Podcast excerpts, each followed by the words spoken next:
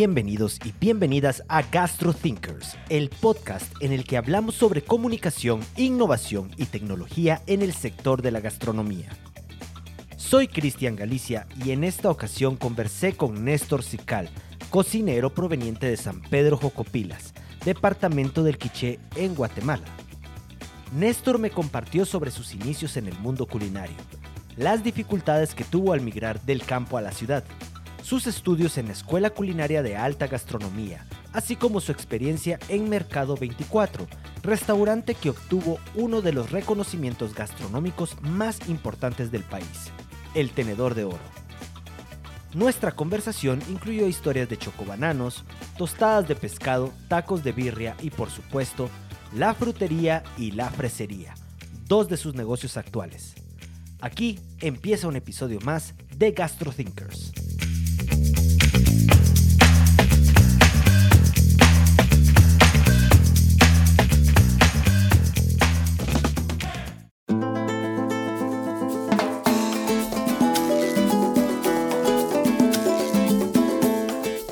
Néstor, bienvenido a GastroThinkers.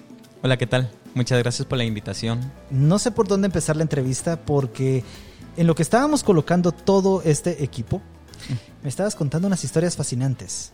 Así que quiero retomar una de ellas y es tu viaje a Nueva York.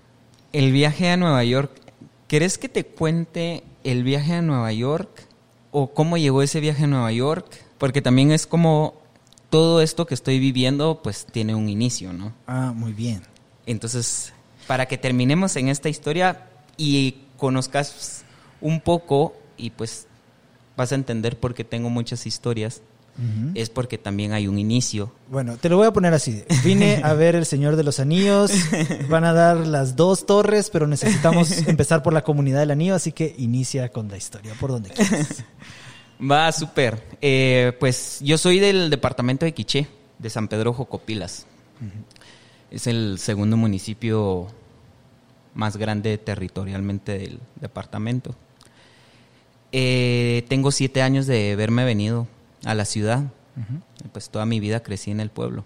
Quería ser médico, no cocinero. No, no, para nada, para Leí por ahí que quería ser ginecólogo. ah, sí, sí, quería ser ginecólogo. Me, me, me gustaba mucho, me, me, gusta mucho todavía ayudar a la gente de esa manera. Entonces, eh, pues hace siete años, pues dispuse venirme a la ciudad, apliqué a un financiamiento estudiantil en una escuela que está aquí igual en cuatro grados y pues da la, la suerte que, que, sí calificaba y, y, me vine así a ciegas, ya sabes, como cuando el, el de pueblo llega la primera vez a la ciudad. Pero eh, venirme a estudiar solo, vivir solo, eh, tener esa libertad, para mí eso era muy importante y creo que eso era lo que lo hacía más interesante. eh, pues bueno, entonces me vine a estudiar hace como, sí, siete años. Eh, estudié cocina por necesidad, porque en mi pueblo no encontraba trabajo. Y mi mamá me dijo, eh, ¿por qué no se mete a estudiar cocina? Porque yo veo que le gusta y... Ah, pero sí te gustaba antes. Sí, sí, sí, sí. Este, gracias a mi mamá era que yo cocinaba, soy el último de tres. Ajá.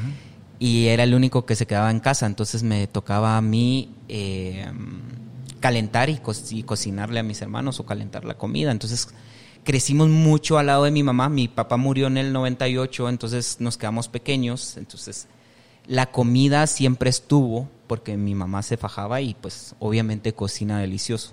Uh -huh.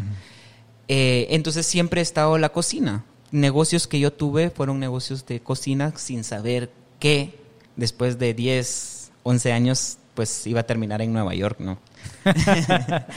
eh, entonces siempre me gustaba y mi mamá me dijo, debería de meterse a una escuela de cocina. Y yo le dije, pues sí me gustaría. Y en ese entonces miraba mucho a Mircini y a, a Eduardo, que, que, es como esa admiración porque los veía en la tele y cocinaban y todo. todo. Sin esperar, no me imaginaba que cuando me iba a venir a, me vine a estudiar a la ciudad, en la escuela, pues me iba a dar clases Eduardo.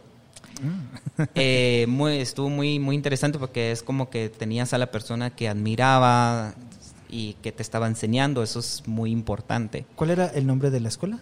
Eh, ACAM, Acá. Escuela Culinaria de las Américas. Entonces me vine a estudiar eh, a ciegas, sin el conocimiento que nada más aprendí en mi casa, es eh, cocinar frijoles, poner maíz, el nixtamal, pelar una gallina, matarla, trabajar en el campo, el día a día del guatemalteco, no citadino, sino el del pueblo, el del que por el cual la ciudad permanece de pie, ¿no? Entonces, eh, pues me vine en el 2015 y honestamente necesitaba trabajar porque necesitaba pagar. O sea, no, no creas que tenía esa posibilidad de venirme y darme ese lujo de decir, bueno, me voy a vivir en un apartamento de 800 dólares, estoy estudiando una escuela donde se pagan casi los mil dólares al mes.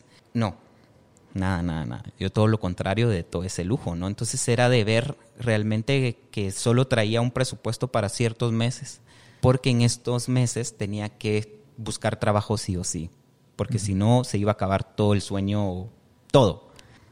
A los dos, tres meses de estar estudiando, pues eh, Mercado 24 abre en 4 grados. En ese entonces, pues 4 grados ya tenía como dos años de ya tener este nuevo movimiento, ¿no? Ahí conocí a Pablo Díaz, a Juan Luis, que en ese entonces estaban abriendo, que ellos fueron socios al inicio, pues estaban abriendo Mercado 24. Y justamente esa semana que iban a abrir, Pablo me dio una clase, que fue la clase de pescado. Y pues le hablamos y le dije, necesito trabajar. Y me dice, hay trabajo, pero solo para lavaplatos. Él lo que no entendía era que lo que yo quería era trabajar. Y Solo trabajar. a mí cocinar me- no me importaba. O sea, no quería, no tenía ese sueño de quiero el puesto del chef. Para nada, yo lo que necesitaba era trabajar porque necesitaba pagar ya el fin de mes y el apartamento y, o sea, sí estaba exigido, o sea, tenía presión. Sí. Eh, Entonces, justamente, pues ahí, bueno, pues empiezo a trabajar en mercado, entonces pasa algo o un fenómeno, algo mágico, porque estoy empezando a estudiar la carrera y estoy eh, dando inicio a trabajar sobre lo que estoy estudiando, ¿no? Entonces Sí. se vuelve un poquito más interesante, pues está, se estaba aprendiendo de los dos rumbos, o sea, tanto como teóricamente, prácticamente, porque eh, lo que aprendía iba al restaurante a ponerlo en práctica y lo que aprendía en, en el restaurante lo aplicaba en la escuela. Entonces, eh, Pero no era lavar platos ya en ese no. momento. Ah, pues, Empezaste. lavé platos, te voy a decir que lavé platos como cuatro meses.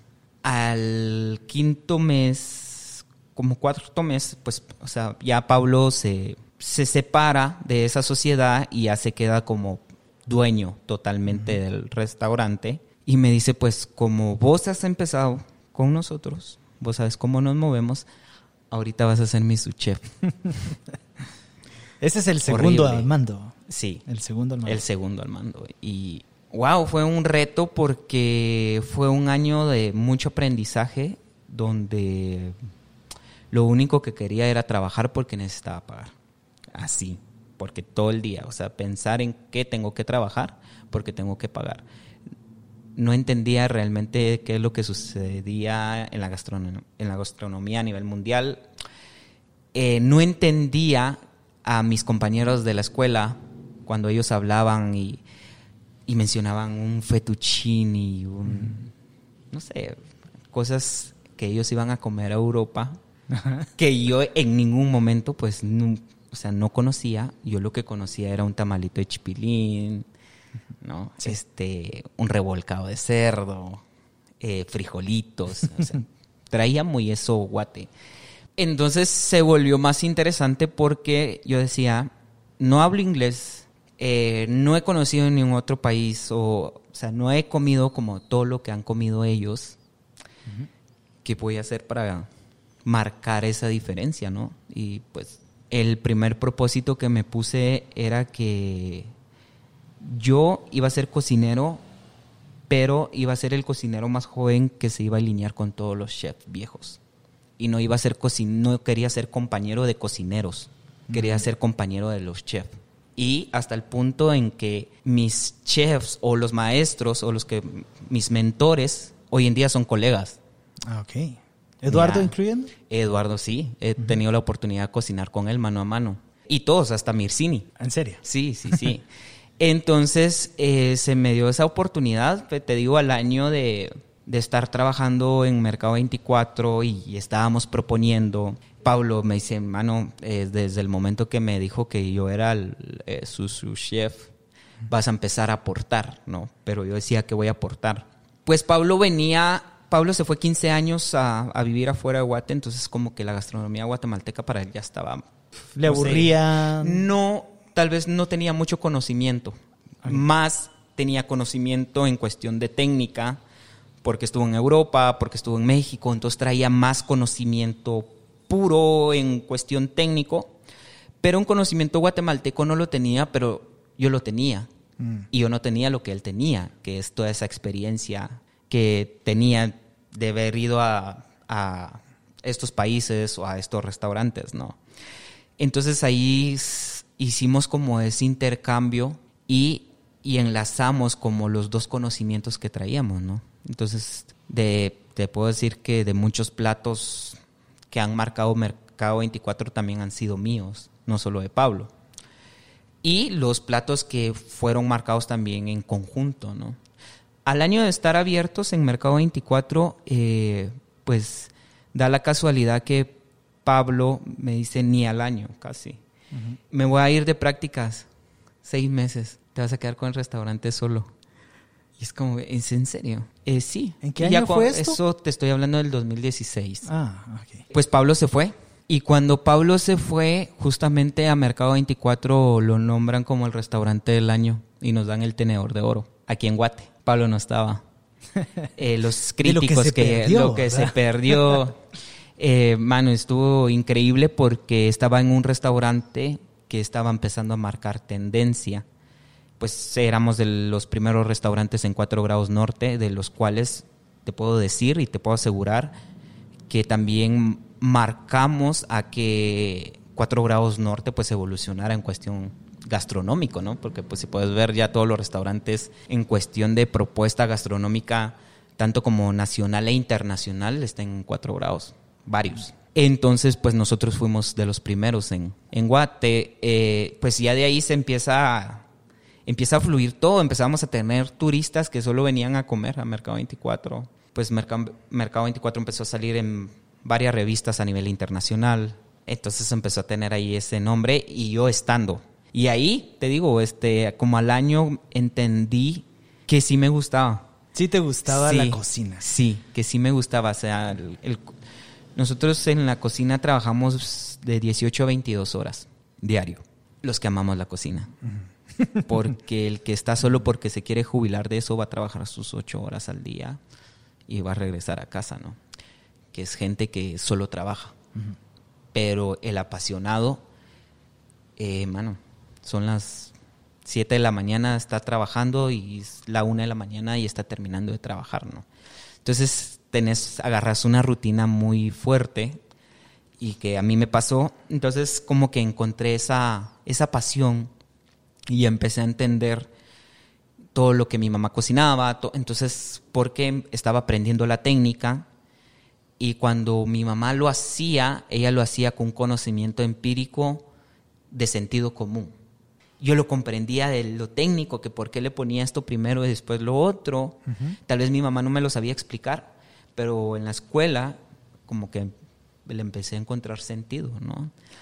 Eh, pues, mano, eh, así es como arranca como todo este sueño del que hoy estoy viviendo y, estoy trabajando. Eh, pues tengo la oportunidad de trabajar en Mercado 24, que fue mi lugar, y te lo menciono mucho, pero fue como el arranque, fue mi escenario. Y fue un buen lugar. Déjame contarte que por lo menos en 2020, gracias a Mercado 24, probé el que ese año para mí fue el mejor platillo. O sea, estábamos en pandemia, estaba encerrado en el balcón de mi apartamento completamente solo, degustándome unas tostadas de pescado. De pescado. Qué cosa más deliciosa. Increíble. Deliciosas. Increíble, increíble. ¿Sabes qué es lo que nace en la, en la pandemia? Fueron el kit de las tostadas. O sea, las tostadas ya estaban, pero lo que se implementa en la pandemia fue el, el kit de tostadas. Y a mí me parecía increíble porque eh, a mi pareja que tenía en ese entonces yo le decía, "Me- tenés que probar esto. Pero Quedabas pescado". bien, sí. Pero me decía, pero es pescado crudo. Ajá. Yo, sí, pero es que tenés que probarlo, Claro. es que tenía que probarlo. Qué delicia. Claro, claro. Pues, mano, eh, te digo, ahí arranqué con, con toda esta travesía. Gracias a Pablo eh, tuve la oportunidad de irme a Ensenada, Baja California, México, donde él estuvo. Ensenada, pues, es el Mediterráneo de México, el cual eh, le da todo el pescado a todo el país de México y Estados Unidos y mandan a Japón, ¿no? O sea, tiene lo mejor en cuestión de pescados. Pues, aquí hay una, un aprendizaje porque yo soy del occidente. eh, a mí no me gusta el pescado. Allá no estás cerca porque de nunca ningún como, lugar. claro. Y el reto más grande era que estábamos traba- estaba trabajando en un restaurante donde su producto principal era el pescado. Hasta hoy en día lo puedo trabajar, lo entiendo, eh, hasta el punto en que ya sé cuando un pescado trae un parásito, pero no me gusta No te, te sigue sin gustar. sin gustar. es muy interesante. O sea, voy a los restaurantes y te digo lo pruebo porque necesito probarlo a veces. Eh, pero no es, mano, no, no, no me encanta, no. Es, es uno de mis secretos guardados.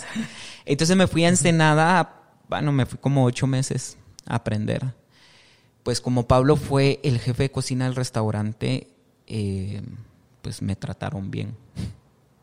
Fíjate, porque iba, como era el sous chef de Pablo y Pablo era top ahí, eh, pues se me dio la oportunidad como de ir a un buen puesto a trabajar, porque uno va a los restaurantes a, a picar todo el día, ¿no? y, y hacer lo que el chef o el cocinero no va a hacer. Entonces ahí como que fui, fui aprendiendo, me fui moldeando, eh, bueno, mucho conocimiento con todos. Eh, estás en un país que no es el tuyo, eh, otra cultura, y se volvió muy interesante que yo dije, bueno, tal vez si se me da la oportunidad, pues me quedo o jalo a otro lado. Y fíjate que pues ya se me daba la oportunidad de, co- de cocinar y que sí, en un plato hice unos chocobananos. Muy sencillo. Allá. Allá, unos chocopiña, con manía. y fue para todos, fue como, qué delicioso, ¿no? Tal vez fue algo muy sencillo, pero cuando me sucedió eso, dije, no, me voy a regresar. Néstor, pero antes de eso, quiero aclarar a quienes escuchan el podcast, porque esa es la maravilla de Internet. En cualquier parte del mundo se puede escuchar esto, y un chocobanano no es más que un banano Con chocolate y ya. y manía. Eso es. Y ya. Y el chocopiña también. Y el chocopiña también. Mano, eh, entonces te digo, eh, se me dio la oportunidad y pues me vine. Le hablé a Pablo, le dije, mano, quiero regresar a trabajar otra vez a mercado.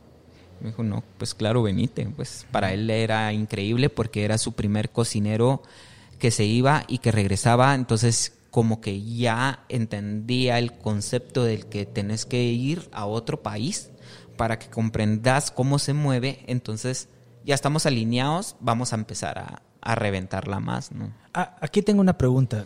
¿Qué cosas podrías decirme en ese momento traías en tu mente para aplicar acá? ¿O qué cosas viste que Pablo cuando viajó allá y regresó acá aplicó? Fíjate que es, primero, como guatemalteco, es abrir tu mente, primero, para que entendas. O sea, yo decía, porque no lo comprendo, y es porque nosotros estamos o somos de mentes muy cuadradas, y yo creo que es por cuestión cultural, y eso no te hace ver que puedes ir más allá, que ese tu final es muy corto para lo que puedes lograr hacer, eh, pero ¿cómo lo vas a hacer? O sea, ¿cómo me iba a imaginar que Nueva York era inmenso, los edificios ir? Porque no es que lo, como verlo en la tele, ¿no? Entonces comprendes y dices, wow, qué inmenso. O sea, ya sé por qué es la capital del mundo. creo que el aprendizaje es como abrir tu mente, abrirte, abrirte y, y se te da la oportunidad. Entonces creo que lo que a mí me sirvió fue que hay, hay más mundo, hay más gente del otro lado, hay gente pensando en hacer cosas extraordinarias, gente creando como los grandes que han creado y han marcado tendencia en la gastronomía, pues hablando de esta carrera. Entonces decís, mano, ya sé por qué piensan así, ¿no? Porque están constantemente actualizándose, están al día a día de la, actual, de la actualización y de la evolución del ser humano. Y con eso regresas a Mercado 24. Y con eso regreso a Mercado 24 a seguir cocinando pues mucha gente nos ha dicho que con Pablo hacemos una mancuerna perfecta. Cuando estamos los dos, pues, se vuelve una locura, porque con Pablo eh, nunca discutimos en cocina. Solo, con él no, ya nos entendemos solo con una mirada. Y ya. Y fluimos. O sea, es como que esa yunta perfecta que sabe lo que está haciendo, sabe a dónde va, está seguro de lo que está haciendo, está seguro de lo que está proponiendo, está seguro de lo que, estamos aprendiendo en ese momento en el que tal vez estamos sirviendo la comida en ese día. Ese día es prueba de error. y todo lo que hacemos todos los días es prueba de error. Todo lo que haces vos, lo que hago yo, lo que hacemos todos al día a día es prueba y error bueno, es muy impresionante y, así fue como empezamos a fluir con, con Pablo y hicimos ese match, ¿no? te digo, mucha gente pues reconoce ese, ese trabajo que, que hemos hecho. El día de mi graduación, Pablo se le ocurre otra vez viajar y pues el día de mi graduación fui a, a recibir mi título y mi familia y mi no mi familia y, el gorro de, del chef pues se fueron a celebrar ellos porque yo tenía reserva tenía que venir a abrir el restaurante. Ah. eso fue regalo de, de, mi graduación. Y te digo pues hasta hoy llevo cinco años de ser cocinero dos de haberme graduado. En estos cinco años pues he tenido la oportunidad de cocinar con casi la mayor parte de chefs. He tenido la oportunidad de salir en varias revistas, como tuve la oportunidad de enseñarle a, a quiché a la gente y, mostrarles realmente lo que somos, lo que tenemos en quiché. Eh, que hicimos un tour increíble y pues se me dio el poder cocinar con, con casi todos, todos los cocineros, conocer a chefs súper famosos que decís, wow, mano, pues a tomarnos los tragos así como que fuéramos amigos. Brothers, brothers, diríamos acá. Entonces sí ha sido como una, una trayectoria linda, de mucho aprendizaje. Pues te digo, no me había graduado tal vez de la escuela, ya estaba dando clases en la escuela. Tuve la oportunidad de dar clases en la Universidad Marroquín. Entonces como que esas puertas y ese valor como que se fue dando, ¿no? Muy bien, Néstor, pero ahora quisiera que hablemos del lugar en el que nos encontramos, este hermoso y acogedor espacio llamado La Frutería. El primer día que vine fue Viernes Santo, en plena Semana Santa. Una locura. Creo que era el único lugar abierto. Estabas vendiendo tacos de birria. Había una pareja bailando en la acera. Te preguntaría cómo te atreviste a tamaño sacrilegio pero la verdad es que yo vine a comprar eh, tus tacos en cuanto los vi anunciados en Instagram, así que explícame qué significó para ti abrir tu local un día en el que nadie más abre. Pues bien, nada impresionante porque sabes que nosotros los cocineros nos volvemos un poquito ogros a, a todas las a todas las fiestas porque al final nosotros de esas fiestas vivimos. Sí. Entonces es como que no dejamos que eso entre, sino al contrario, lo trabajamos. Entonces es como que, bueno, lo voy a trabajar. Estaría increíble. Pues te digo, fue el primer, eh, la primera Semana Santa que, que abrimos. Entonces que la, que la pasamos, o sea, la pasé trabajando ese día. Fue una locura, la verdad. Y noté que ese día estaba lleno el lugar. Sí. Tenías pedido tras pedido. Recuerdo que también un Uber se estacionó frente a la frutería y se bajó una familia completa. Ese día te pregunté por qué estabas solo y me dijiste, siempre estoy solo. ¿Es la frutería una empresa de una sola persona? No, la frutería nace eh, con mi novia Ajá. eh, porque ella me decía, fíjate que quiero, no hay un lugar donde se pueda comer fruta en la tarde. Pues en Guatemala no existe ese hábito, es muy raro. Re- recuerdo eso. Mencionaste que los guatemaltecos no comemos mucha fruta, pero que tienes un público extranjero. Sí. Pues le digo yo, pues bueno, deberíamos de hacer algo y poner algo en conjunto. Eh, pues un lugar de licuados, un lugar de fruta y salió, salió la idea así a la brava. Eh, con ella diseñamos todo, solo pagamos que lo construyeran. Así como está, es así como lo, lo soñamos, Lo con este piso de este color, eh, poner manteles porque eso es muy nosotros, muy casa. Eh, y si ves, el equipo que tengo es un equipo de casa, tengo una estufa de casa, no es una estufa industrial. Hacer ese match como que fuera una cocina de casa. Te digo, la idea surge como tres, tres, cuatro meses antes del quererlo aperturar y nos atrevimos a abrirlo. Obviamente, pues eh, ahorita en junio cumple un año. Ha ido evolucionando lo que ha sido la frutería. Pues nos hicimos socios eh, con Macy, que, que ella es mi novia. Y te digo, lo, lo empezamos a trabajar. Fue una, una locura porque era, ok, el concepto de jugos y, y fruta está. O sea, somos una venta de jugos, ¿no? Somos una venta de frutas, pero hay un fenómeno que nadie come fruta. Entonces era todo el guatemalteco y todo lo que nosotros tenemos es increíble, pero nadie come fruta. Entonces ya entendés por qué todo, es, o sea, todos los productores prefieren mandar las producciones al extranjero, ¿no? Porque nadie las consume aquí. Y si vas a consumir, vas a consumir tal vez lo peor, lo que queda, la sobra. Y te dejan la sobra porque el guatemalteco lo que hace es regatear. Entonces, con todo gusto te van a dar un producto regateado porque no es un producto de primera. Porque no, no tenemos ese hábito, no tenemos esa cultura. Y pues, te digo, fue evolucionando, eh, empezamos a hacer comida, eh, pues yo dije, quiero hacer desayunos, desayunos que no vas a encontrar, por ejemplo, en otro restaurante, que son huevos duros con salsa, frijoles colados, queso, crema. Listo. Colados, no frijoles ni parados ni volteados.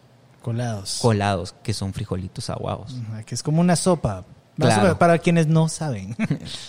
Entonces, vender eso, porque a mí me identificaba bastante cuando iba a trabajar al campo, a trabajar con la milpa, eh, pues esa era nuestra, nuestra comida, vamos. Entonces te lo, se lo podía comer uno. Entonces dije, no, yo quiero vender esto. Y ha ido evolucionando en el cual, pues, hoy en día eh, usamos, sabemos de dónde viene el producto, que es, es más, la escuela que yo hice en mercado era darle el valor al producto local, ¿no? Que es todo lo contrario de lo que te acabo de contar del guatemalteco, ¿no? O sea, no voy a llegar a regatear un producto si sé que el producto es bueno. Voy a darle ese valor al producto para que el que me lo esté vendiendo, pues siempre me venda lo mejor. y consigues buen producto. Claro, se consigue buen producto. Y tal vez en el mismo mercado de todos. Lo que sucede es que yo pago el producto. O sea, es como que le das ese valor. Ahorita, obviamente, pues el producto se fue hasta la cima, pero aún así estamos comprando el producto. Aún así estamos pagando el producto. Entonces es como que esa escuela la traemos, estos cocineros, que te digo, no sé si te has topado con, o con las- los chefs que has hablado, pero hay dos clases de cocineros los cocineros que solo trabajan para jubilarse o los cocineros que trabajan para cierto tiempo y, y crear sus propias empresas y pues disfrutar la vida, ¿no? Eso lo vi porque estuve en un hotel aquí en Guatemala súper grande haciendo prácticas y dije yo no quiero ser cocinero de hotel. No tengo nada en contra, al contrario, los respeto mucho porque trabajan un montón y hacen, pasan 10 años haciendo lo mismo y trabajan un montón. Pero dije, no, yo no quiero ser cocinero de esta clase de cocineros, sino quiero ser un cocinero que tenga muchos problemas todos los días, donde tenga que pagar impuestos, donde hay que pagar empleados, donde hay que pagar, o sea, donde empezás a proponer donde eh, creas un lugar donde vienen los chefs a comer. Eh, entonces, eso es una diferencia, ¿no? Soy de esos cocineros que le encanta pensar y en crear, en pensar en llevarlo más sencillo, en algo extraordinario, en que entiendo y soy de esos cocineros que cocina con esa conciencia de que la comida es una conexión espiritual. ¿Entendés? Que es, un trip así muy lindo del por qué te agrada estar acá, ¿no? Pero es como que esa energía de la que se mueve acá. Entonces, como que conectar toda esa información, tanto a la información material, eh, ciencia, como la parte espiritual que es muy importante enlazarla, porque si no, no la vas a comprender, ¿no? Y la música, he visto que te gusta Buenavista Social Club. Mano, me gusta mucho la, la, música, me gusta mucho, sí, eso, me gusta mucho la música, me gusta mucho el arte, me gusta la música, me gusta todo lo con donde hay una expresión, sea lo que sea. Y eso es muy, muy interesante porque te lleva al punto sobre sobrenaturales de lo que estás haciendo. Tal vez me voy a, me voy a salir un poco del, del, de lo que estamos hablando, pero parte de lo que a mí me conectó más a la cocina fue el abrir mi mente para conocer un poco de nuestra cultura. ¿Y qué es conocer nuestra cultura? Es entrando a lo más profundo desde una cosmovisión. Nosotros pues crecimos con otra cultura de la que ni siquiera es nuestra y, mano, y todo el mundo crecimos con enseñanzas que ni siquiera son nuestras y se nos prohibieron las que están acá. Mm. Y, y, esta misma que no era de acá, la marca y se esconde y se esconde tanto que es un gran pecado pues introducirte a ese mundo de la magia, a ese mundo espiritual de la cosmovisión maya pues yo me abrí y dije, no, pues quiero conocer, quiero entender cuál es, leer el Popol Vuh y entenderlo ahora, wow, o sea, es un, es un rollo y te digo, lo leo y lo entiendo perfectamente, porque me abrí y entendí que para yo conocer de mi cultura tenía que conocer también esta parte importante, ¿no? Esa conexión, esa, ese enlace de tu conciencia o eso que te enseña a que todo lo que hagas tiene un efecto, ¿no? Y, lo mismo, ¿no? Entonces, saber en que en el mundo en el que vivimos, pues es súper mágico. Entonces, me doy la oportunidad, eh, hay una revista, el Mr. Menú, se hizo un tour que te digo hasta hoy en día, de tan mágico que fue. Sí. No se hizo lanzamiento porque era un lanzamiento muy fuerte. Pues Lucía, cuando escuche el podcast, se va a reír, porque conocimos mucha gente mágica, eh, mano, muchas conexiones espirituales que nos pasaron y que se nos iba abriendo. Era, nos metimos al río y empezó a pasar un montón de cosas y empezaron, te digo, cosas extraordinarias y era, ok, estaba conociendo la cultura en Guate, pero no solo estaba conociendo el arte, no solo estaba conociendo la ciencia, sino también estaba conociendo esa parte espiritual en el cual llegas y le hablas a la tierra y le decís, gracias por esto, te respeto y entiendo que... Y el otro rollo era cómo lo compensaba con el conocimiento o cómo lo comparaba con el conocimiento que, con el que yo crecí. Para yo entender y decir, ok, el conocer de mi cultura no es pecado. Pero entonces quiero saber por qué no es pecado. Y mano, empezó a fluir y entender y decir, wow, estos dos mundos son iguales, solo que son diferentes en diferente expresión. Pues ahí empieza también esta parte mística de la que empiezo a aportar en mi cocina, ¿no? Por eso dice mucha gente que vienen a la frutería y es como muy sanador, ¿no? Aparte que hablamos, que es pura enseñanza, eh, les comparto lo que están tomando. Entonces la gente se siente y tal vez es un jugo tan simple, pero se regresa diferente, ¿no? Eh, entonces creo que es el feeling que le empecé a dar a mi cocina. O sea, si me preguntas cuál es tu cocina, ¿no? Es, es más esa, esa conexión que, que, aprendí y que él quería querer compartir desde la cultura, el querer compartir esa experiencia o esas técnicas de lo que nosotros tenemos. Y pues se me dio la oportunidad pues de hacer ciertos recorridos en Guate, conocer un poco la gastronomía y decir, bueno, ok, no tengo la oportunidad de ir al extranjero a hacer prácticas a otros restaurantes, pero, eh, bueno, voy a mi tierra y a conocer mi cultura y decir, bueno, esto es lo que nosotros hacemos, es lo que nosotros tenemos, ¿no? A quienes nos escuchan, les recuerdo que pueden oír GastroThinkers a través de Spotify, Google Podcast y Apple Podcast para conocer más sobre comunicación, innovación y tecnología en el sector de la gastronomía. En nuestro episodio anterior tuve la oportunidad de conversar con Pili Castillo de Vitas Mercado Gourmet, Hablamos sobre pastelería y repostería, un negocio donde cada producto es único como sus clientes. Cómo adaptarse a las exigencias de cada uno de ellos y entregar productos de calidad, manteniendo las reservas llenas hasta por 15 días. Aprovecho a enviarle un saludo a Pili que me cocinó un delicioso postre con helado artesanal de coco y almendra, banano flameado y pecanas caramelizadas con chile cobanero. Una delicia. Por otra parte, te invito a que te dejes sorprender por la frutería, con sus deliciosos licuados de frutas y sus espectaculares tacos de birria, que consigues exclusivamente los días viernes. Sigue a la frutería en Instagram para aprender más.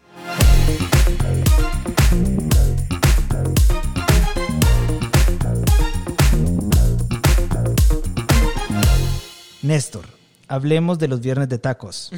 ¿Qué resultados has obtenido de ofrecer un producto que siempre se agota en un solo día de la semana. Fíjate que los tacos salen porque uno evoluciona en los negocios porque cuando ves que vas para abajo tenés que ver qué hacer para hacer que se muevan, ¿no?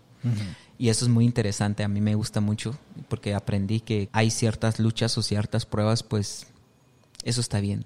Y eres una persona que veo que le gustan mucho los retos, los buscas. Me fíjate que me gustan mucho los problemas. sí. tengo, tengo, soy adicto a eso.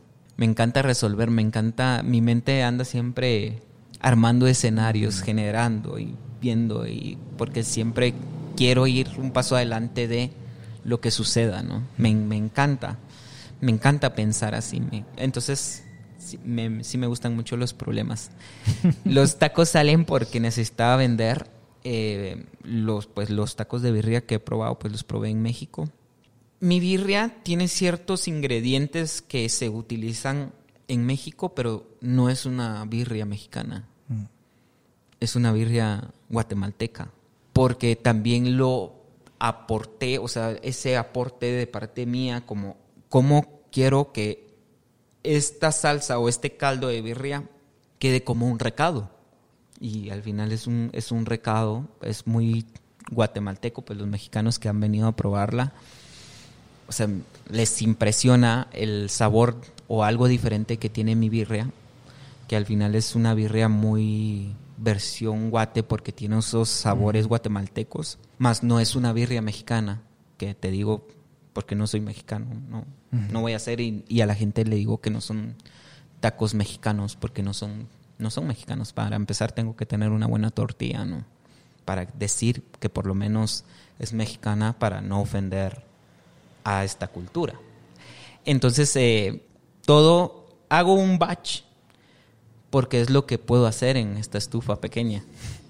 Ah, ya. Por eso, esa es la razón.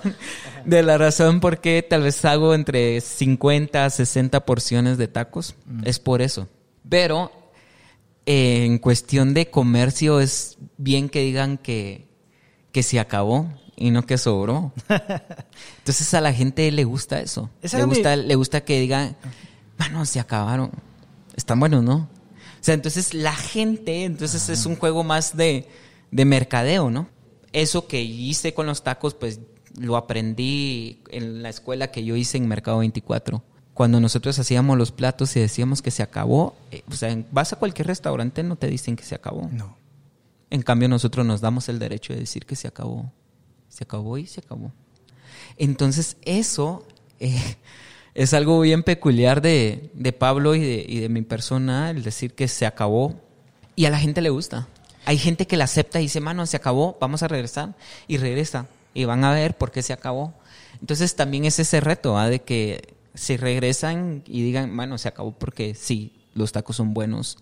Sí, eh, el producto que se utiliza es un producto de calidad.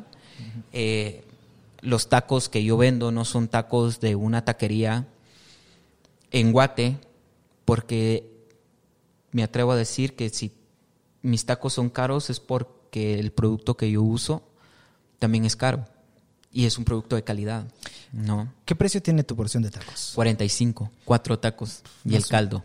Más o menos unos 5 dólares, por ahí, 5.50. Sí, como 6 dólares. Más o por menos. ahí. Eh, Para ponerlo en contexto. Sí, súper.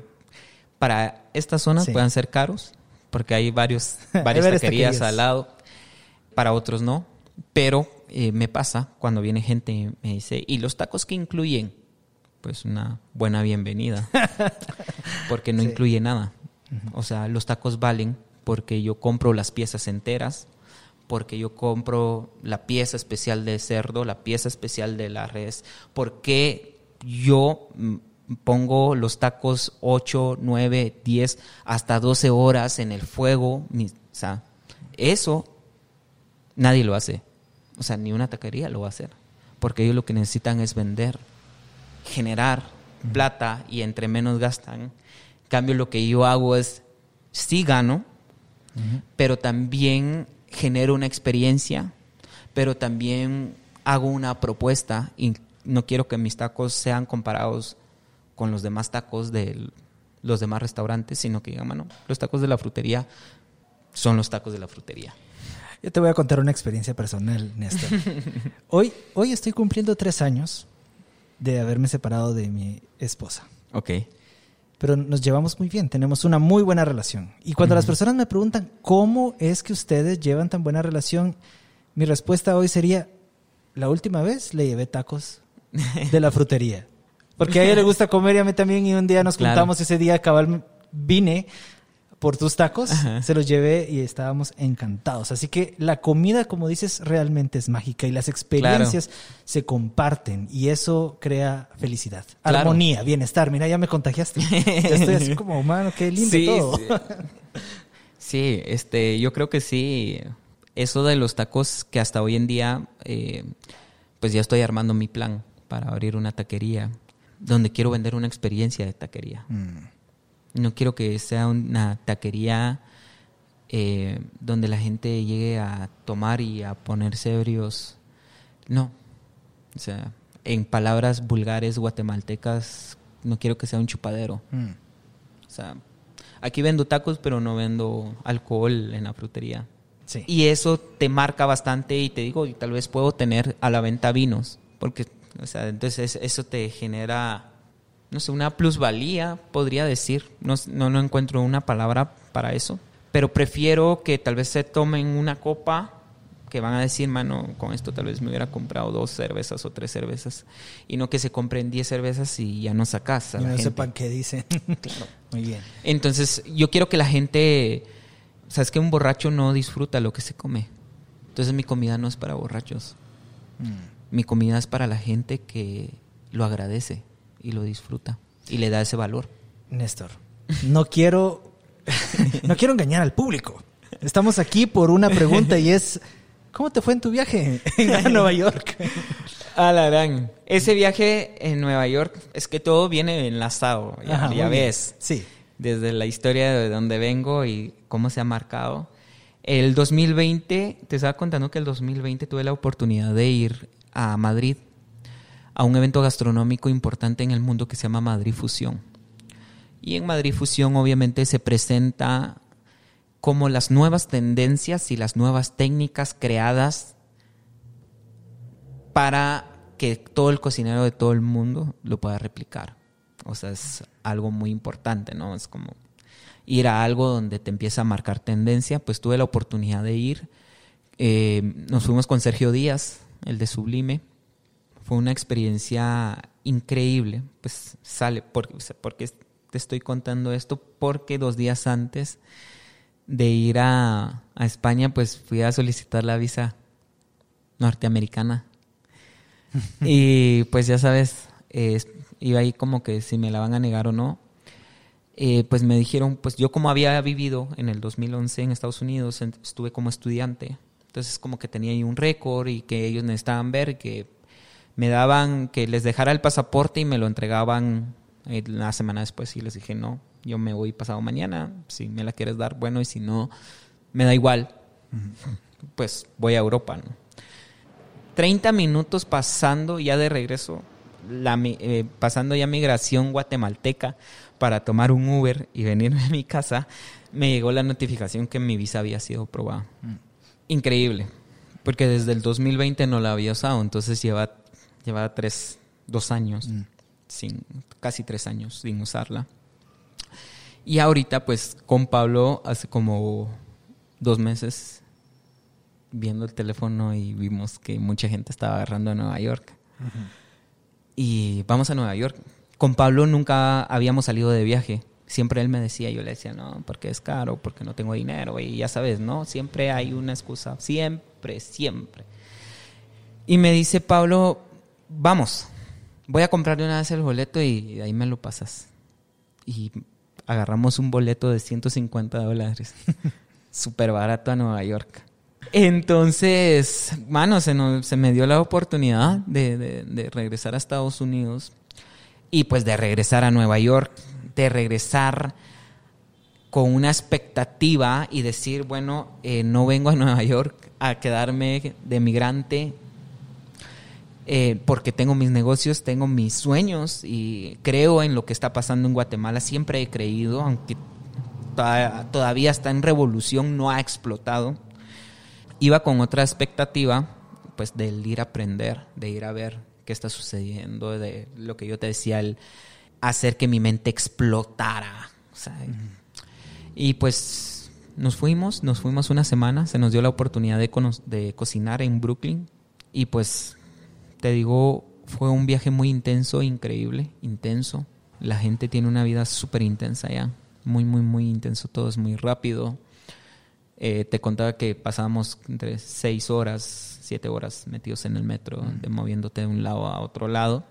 Y pues te digo, fuimos a varios lugares, no fuimos a muchos, la verdad. De los pocos lugares que fuimos, eh, no nos impresionó. No. Fíjate. Y no porque seamos los cocineros. Nosotros los mesoamericanos o americanos o Latinoamérica en sí, eh, tenemos eh, un sazón con mucho carácter, sin miedo. ¿no? Nosotros con Pablo siempre hemos dicho que donde hay un buen plato sazonado es porque el cocinero no tuvo miedo. Bueno, fue con todo y le puso, entonces no estuvo poniéndole sal por pocos, no, sino fue con todo. Pues en, nosotros en Guatemala tenemos muchos sabores intensos. Mm, pues se domina bastante el ácido en Guatemala, ¿no? Nos fascina comer ácido. O sea, esa combinación del ácido, del cómo controla el ácido y el dulce. Entonces, eh, tenemos esos sabores muy intensos que en Nueva York no los sentí. O sea, los platos tal vez porque están bien ejecutados, bien trabajados, pero planos en, en sabor, ¿no? Les hacía falta como ese carácter y decir, wow, entendimos ahí con Pablo, nosotros en Guatemala, todo lo que está pasando en Nueva York está pasando en Guatemala. Te puedo decir como en parte gastronómico, en parte de, bebidas, en cuestión de arte, porque me gusta el arte y te lo digo, también está pasando en Guatemala. Y tal vez la expectativa que llevábamos tan alta de Nueva York nos dejó de que de ver. No. ¿Y, eso que me contaste que fuiste de lugares con estrellas Michelin? Sí, fuimos a un restaurante con estrellas Michelin. No, no me recuerdo cuál era el nombre. Eh, de una estrella Michelin. Estaba rico, Eh, lo que más impresiona de los restaurantes es el servicio. Es impecable. O sea, se- te digo que la propina en Estados Unidos es 20, 25, 30 dólares Mm. el porcentaje, o sea, el 25, perdón, el 25%. En cambio aquí es el 10% y lo tenés que pedir, ¿no? En cambio allá no. Allá es una obligación darlo, ¿no? Pero lo vale. Así. Sí, claro. Lo va- vale en la forma en la que te sirven, en la que se mueven, en la que el mesero está interactuando con el cliente, es impresionante, hasta en la forma en que te sirve. Entonces, te digo, en cuestión de comida, hay muchas cosas o más ricas que están pasando aquí en Guate, de cocineros, amigos, casi todos. Y te digo que no hay nada como que envidiarle a Nueva York. Entendimos que Nueva York nada más es el, el show porque Mm. es la capital del mundo, pero no pasa como que nada como extraordinario. Yo creo que al- hay algo que ya está pasando a nivel mundial y es que está pasando, hay un movimiento parejo, ¿no? Solo Sí. que somos un país tercermundista, nos discriminamos a nosotros mismos, pero está sucediendo en un país de primer mundo. Te digo, he tenido en la frutería clientes que vienen de Europa y me dicen es que Guatemala es primer mundo. Así. O sea, no es tercermundista. Ellos no lo ven así. Solo que el guatemalteco lo ve así porque así nos han plasmado la idea y así vamos a morir. Mano, están pasando cosas muy chileras en Guatemala. Y eso me da pie para ir ya concluyendo este episodio con dos preguntas más. Una es, ¿qué se viene para la frutería y todos tus otros proyectos que terminan en IA, como pues ya sabemos una taquería y ahora está la fresería? Así que cuéntame Mira, de la ese fresería es- también. Ah, la fresería, la, fre- la fresería es hermana de la frutería. Y la fresería sale, pues se nos dio la oportunidad de estar en un salón de belleza que se llama Fringe. Eh, está en la zona 14, pues ya sabes. Y pues es donde es un salón de belleza súper fresa, donde van todos los fresas, las señoras fresas en Guate. Y era como, Ajá. nosotros pues se nos da esa oportunidad de vender comida, pero no vender comida de salón. Y si ves en las redes, no es comida de salón. Y dices, mano, este restaurante donde está, no estamos abiertos al público. Solo atendemos a los clientes del salón. Entonces es algo muy interesante porque eh, cómo le vendes algo delicioso, increíble a alguien que se está embelleciendo, ¿no? Mm. y que se sienta más bello o más bella. Entonces ese era el reto, que lo que estaba comiendo es una propuesta gastronómica con sabores increíbles, donde no parece que está comiendo eh, comida de salón. Y he tenido gente que solo ha llegado a comer. ¿Así? sí. Ajá, no, no Ahí el reto ni- es que el salón las convenza Claro, de claro. Entonces eh, se nos da esa oportunidad, le pusimos la fresería por eso. A todo el mundo le encanta. Sí, Sí, es, es, es la versión de la frutería, pero fresa. muy bien. Nada más, vendemos igual jugos, batidos, pero es una versión, no vendo frijoles allá, pero vendo un hummus de garbanzo y arberja. Entonces como que igual eh, las cosas que se utilizan, tal vez me doy un poco más la libertad de utilizar un producto de mucho mejor calidad que allá sí se genera esa experiencia y lo pagan. Sí. Es que ahí está la, la fresería. Y en la frutería me cuentas que vas a cambiar el menú. En la frutería estamos ahorita en este proceso de, del cambiar menú. Eh, creo que ha venido cambiando, he estado cambiando menú todo el año. Y eso me encanta, hacer algo...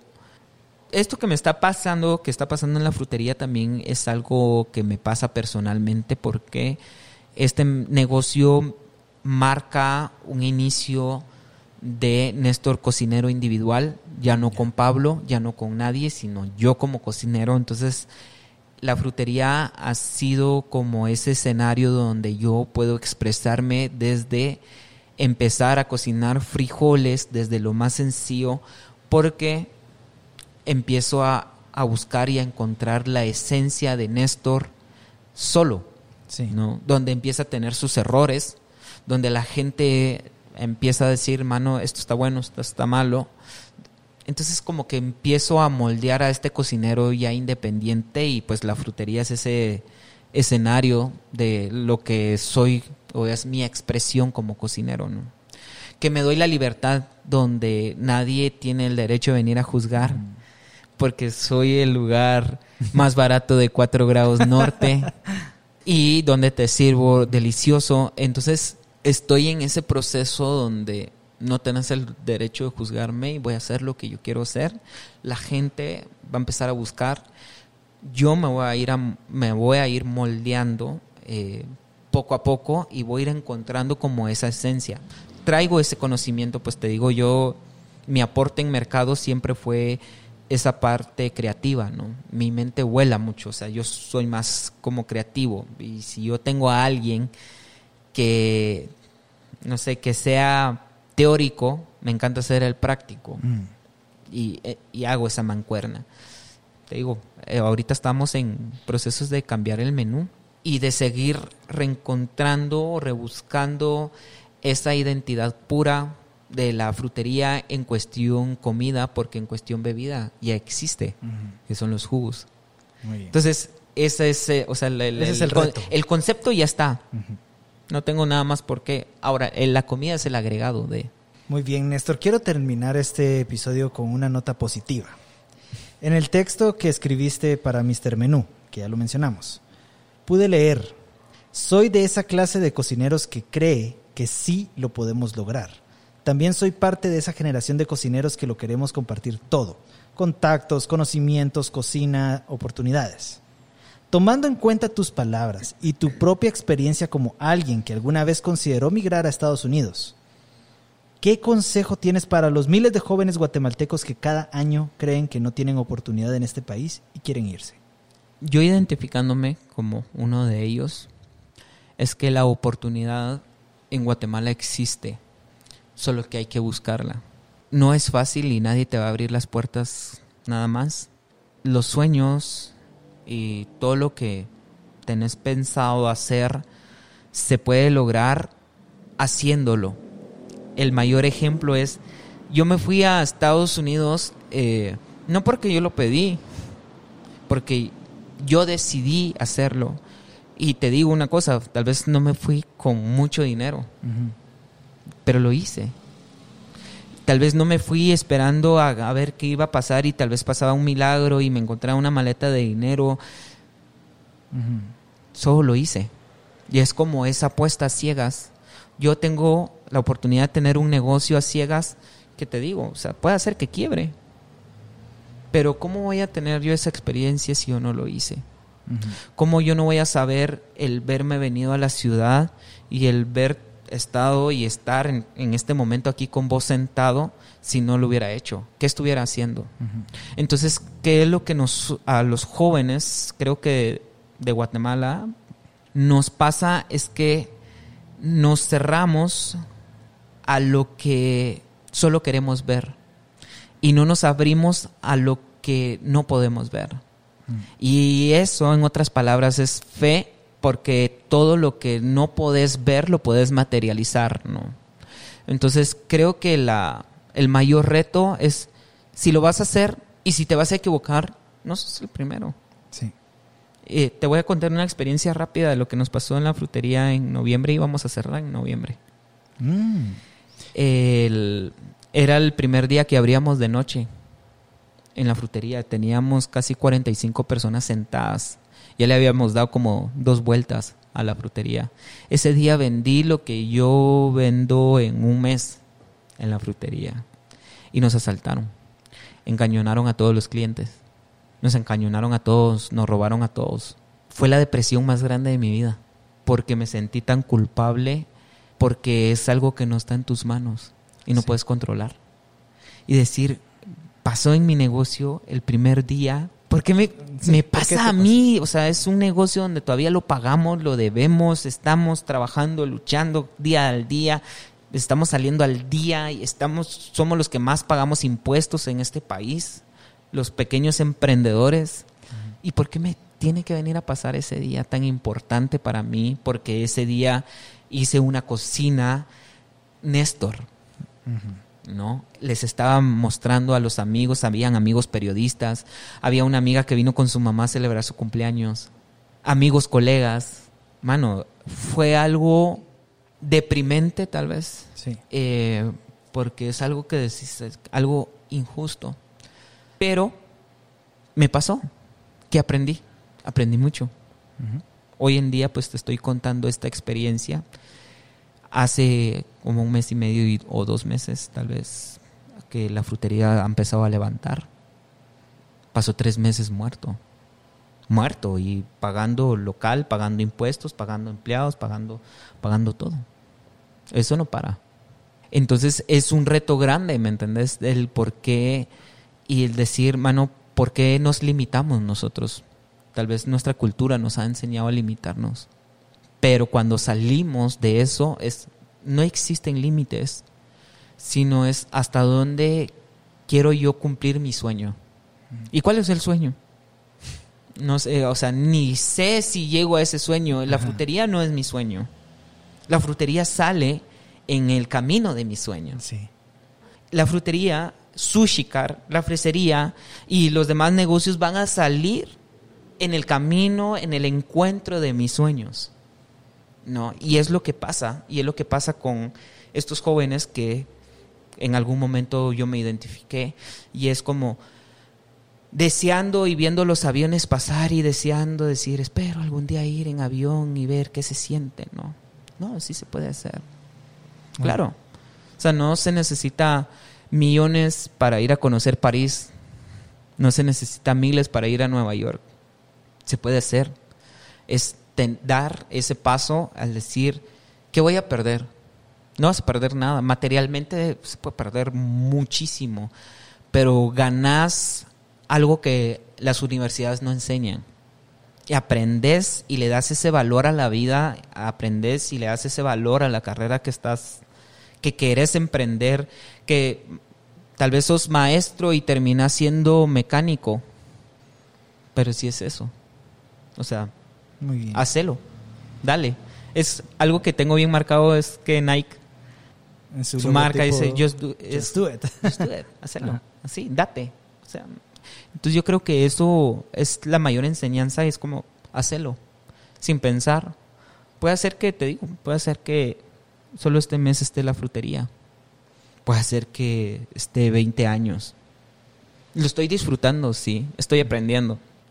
Estoy marcando tendencia. Estoy marcando eh, ese aprendizaje en mi vida y estoy aprendiendo. Y estoy aprendiendo a mi manera. No estoy aprendiendo a la manera de nadie más. Entonces mis errores y todo lo que pasa es de la puerta para acá y mi, la enseñanza es de la puerta para acá. Todo eso pasa solo haciéndolo. Muy bien, Néstor, muchas gracias por esta, esta entrevista. También me alegro mucho que la frutería siga en pie y esperemos que esté por mucho tiempo, Muchas sobre todo vendiendo tacos. Es, es que son increíbles, tienen que venir a probarlos. Pero en serio, Néstor, muchas gracias por Muchas esta gracias. entrevista. No, hombre, muchas gracias a, a vos por, por esta entrevista. Pues la gente que lo vaya a escuchar, no solo es la historia y que la historia es muy linda, y, no, también la historia tiene partes donde cual, mano, te toca pues gatear, hay que gatear. Y tal vez ya estabas en la cúspide y Para volver a otra vez. Entonces, o sea, todo es muy lindo, pero también detrás de todo lo lindo siempre hay una lucha, ¿no? Eh, y todo tiene una recompensa. Pues yo el ver, el no ver cerrado en noviembre, abrimos la fresería y pues posiblemente abrimos un anexo de, de la frutería aquí en una caseta en cuatro grados. Y es algo que está pasando sin dinero. Solo se están abriendo esas puertas y se están generando y decís, ok. Entonces ves, y es como un visionario, ¿no? Sí. Dale. Entonces, no nos vamos a quedar con este y vamos a intentar. Y si no me funcionó este, me quedo con el otro. Y si no funciona con el otro, me quedo con el otro. Algo tiene que pasar.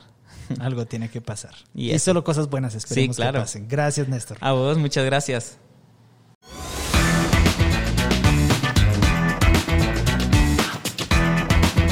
GastroThinkers es un podcast producido por Cristian Galicia, con el apoyo de Sara Martínez. Este episodio fue grabado en la ciudad de Guatemala con la participación de Néstor Sical. Búscanos en Instagram como GastroThinkers Podcast.